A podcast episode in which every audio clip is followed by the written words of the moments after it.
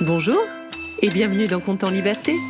Je suis Eve Ledenbach et dans quelques instants vous allez entendre une histoire unique au monde puisque c'est la vôtre. Compte en Liberté, c'est le podcast que je crée pour et avec les enfants. Chaque mercredi, je vous propose une histoire originale dont les ingrédients secrets m'ont été donnés par des enfants. Et nous allons entendre tout de suite l'enfant qui va inspirer cette histoire. Bonjour, je m'appelle Oscar, j'ai 6 ans, j'habite à Montréal et je choisis Notre-Dame de Paris. Merci Oscar. Grâce à toi, j'ai imaginé cette histoire que j'ai intitulée Notre-Dame et l'amour de Victor Hugo.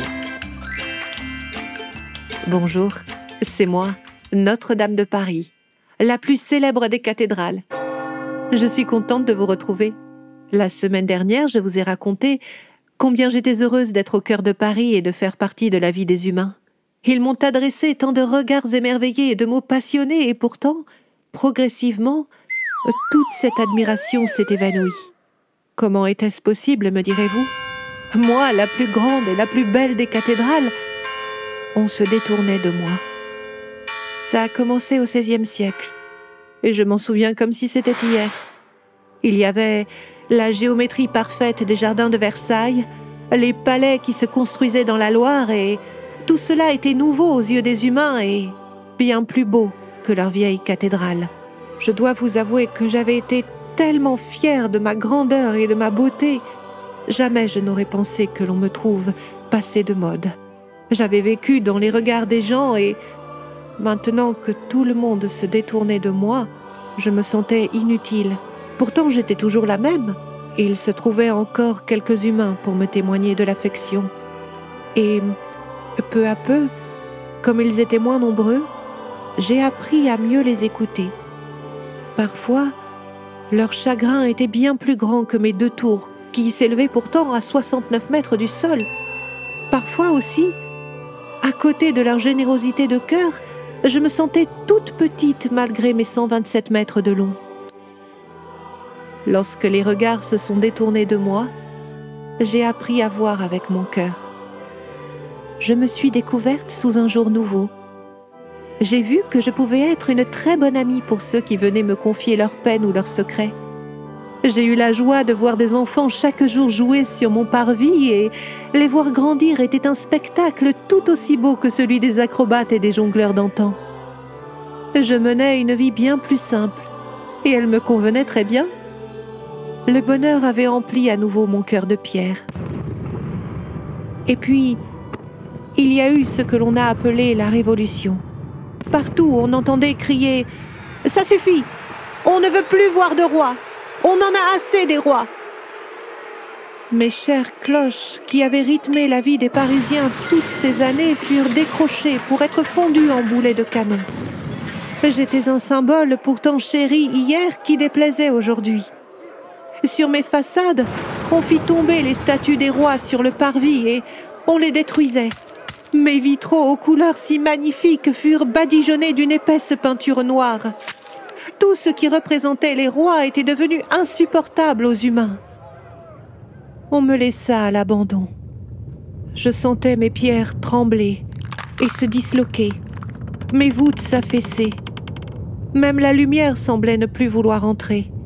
Ma flèche avait été démantelée et je servais d'entrepôt à vin. Parfois, j'entendais chuchoter que l'on allait me détruire et récupérer mes plus belles pierres. Me restaurer était trop coûteux et l'on ne voulait plus de moi. Quelle étrange destinée. Moi que l'on avait tant désiré. Si l'indifférence m'avait permis de découvrir la simplicité de la vie, cette haine et ce mépris que l'on me vouait me poussait à souhaiter que la Seine déborde de son lit et m'emporte loin de Paris. Mais si nous vivons des heures sombres, c'est que la lumière tarde à se montrer. Il ne faut point douter qu'elle se trouve là quelque part. Au milieu de tout ce chaos, une voix s'éleva. C'était celle d'un poète, celle de mon très cher Victor Hugo. Ceux qui veulent t'abattre oublient les millions de gens qui sont venus de par le monde t'admirer. Si les hommes et le temps ont effacé un peu de ta beauté, je saurai leur montrer qu'il faut te restaurer. Mais comment Avec une histoire que tu m'as inspirée. Une histoire? Raconte-moi ton histoire. Il y a Esmeralda, une jeune bohémienne au cœur pur. Elle danse sur ton parvis et elle émerveille tout ce qui la voit. Beaucoup d'hommes sont amoureux d'elle. Le plus beau d'entre eux se nomme Phébus, mais son cœur est tout noir. Le plus laid d'entre eux est un bossu, que l'on appelle Quasimodo. Il sonne tes cloches et son cœur est d'or. C'est une histoire d'amour. Une histoire d'amour qui portera ton nom. Notre-Dame de Paris. Victor tint sa promesse. Il écrivit ce livre qui porte mon nom, et le monde me regarda à nouveau avec respect. On m'appela patrimoine, et je fus restauré sous la direction de deux hommes merveilleux, Jean-Baptiste Lassus et Eugène Viollet-le-Duc. Ils ne m'ont pas rebâti tel que j'étais avant, mais ils m'ont donné une nouvelle peau de pierre. Et c'est le personnage de Victor Hugo, Quasimodo le bossu sonneur de cloche, qui inspira à Eugène toutes les gargouilles et les chimères que vous pouvez apercevoir sur le sommet de mes façades. Je vais vous dire un secret. Les gargouilles sont sans doute mes statues préférées. Vous savez pourquoi? Elles me sauvent des eaux. Ce n'est pas le feu que j'ai le plus à craindre, mais l'eau. L'eau pèse et creuse mes parois. Elle s'infiltre dans mes pierres et elle peut les briser avec le gel. L'eau pourrait me ronger et me faire disparaître, mais il y a bien longtemps, en 1220, Étienne, qui avait grandi sur mon chantier de pierre, a eu l'idée de poser des rigoles qui recracheraient l'eau par la bouche des gargouilles les jours de pluie. Alors surtout, ne vous inquiétez pas pour moi, tant que les gargouilles sont là, je ne sombrerai pas. Aujourd'hui, lorsque l'on parle de ma restauration, on se demande à quoi je vais ressembler. Oh, je serai différente, c'est certain. Mais après tout ce que j'ai vécu, je dois vous dire que je ne fais plus vraiment attention à l'apparence. Ce qui compte pour moi, c'est ce qu'il y a dans le cœur des humains. En chacun de vous, il y a un véritable trésor. Cela ne se voit pas, et ce n'en est que plus précieux. Je suis tellement heureuse de vous découvrir à travers les siècles. Si certains d'entre vous regrettent de ne pas m'avoir vu avant l'incendie ou, ou que je sois différente à présent, eh bien, lisez le livre de Victor Hugo. Vous y trouverez tout l'amour qu'il avait pour moi et tout l'amour que j'ai pour vous. C'était Conte en liberté et cette histoire n'aurait jamais vu le jour sans la participation d'Oscar.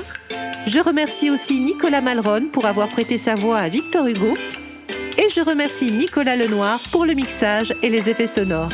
Si vous avez aimé cet épisode, n'hésitez pas à le partager, à écrire un commentaire, à lui mettre 5 étoiles.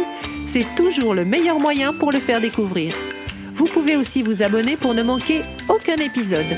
Et si vous souhaitez participer à la création des prochains comptes en liberté, n'hésitez pas à vous abonner à notre page Facebook, à notre compte Instagram ou à nous laisser un message sur le site de Compte en liberté.